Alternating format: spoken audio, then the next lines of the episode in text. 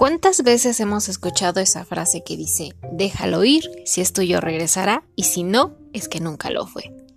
Porque en realidad es una forma muy amigable de decirte, oye, suéltalo. Esa parte de si regresa o no, siento que es para darnos una mini esperanza que francamente no deberíamos necesitar. Porque lo importante está en poder dejarlo ir. El pasado hay que tomar sus lecciones, experiencia, sabiduría y madurez que nos aporta y tan, tan usarlo como un trampolín y no como sofá. El pasado solo sirve para construir lo que eres hoy, para bien o para mal, diría mi querido Arjona. La pareja, mm, dejarla ir o no, sería muy fácil si todos tuviéramos inteligencia emocional y la practicidad de las matemáticas. Cuando alguien te suma a tu vida, qué padre, qué maravilloso. Pero cuando alguien te resta cosas maravillosas y padres a tu vida, deséchalo. ¿Te da paz o te la quita? ¿Te aporta alegría o te la roba? Si el resultado es un 5, debería de ser una decisión muy fácil.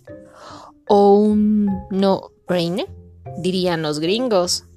Pero el miedo a la soledad, la falta de confianza en uno mismo, negarte a escuchar tu voz interna y el pavor a futuro lo nubla todo. Aunque en un 99.9% de los casos todo puede terminar relativamente bien. Ah, qué caray. Y si hablamos de la familia, uff, eso va en contra de todos los preceptos básicos de la vida. La familia es lo más cercano, quienes más te quieren, los papás son quienes mejor te conocen y quienes lo mejor quieren para ti por sobre todas las cosas. Y claro que hay muchas familias así. Pero también hay muchas otras que no, y soltar a la mamá que te lastima y que te deja descompuesta cada vez que la ves, o al hermano con quien has cargado toda tu vida porque pobre es lo más complicado, porque tienes que quererlos.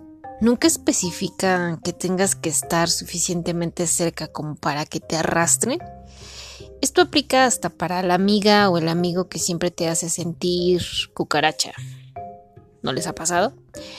Pero que conoces desde el kinder y ahí lo traes toda la vida como un macaco colgado en tu espalda. El trabajo, la chamba, es igual de complicado porque es tu sustento y a lo mejor el de otros también. Y ahí entra otra vez la duda sobre tus capacidades y tus habilidades para encontrar otra chamba mejor y que te haga mucho más feliz de la que tienes ahora.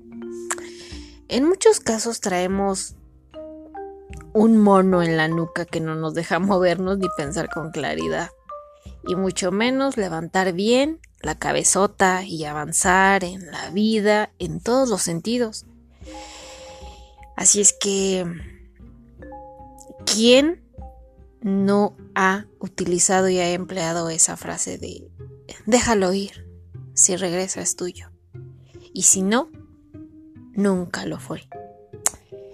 Así es que no dudes y mejor toma la decisión que más te convenga en tu vida. Que no tenga que ser ni la más ortodoxa, ni la más popular.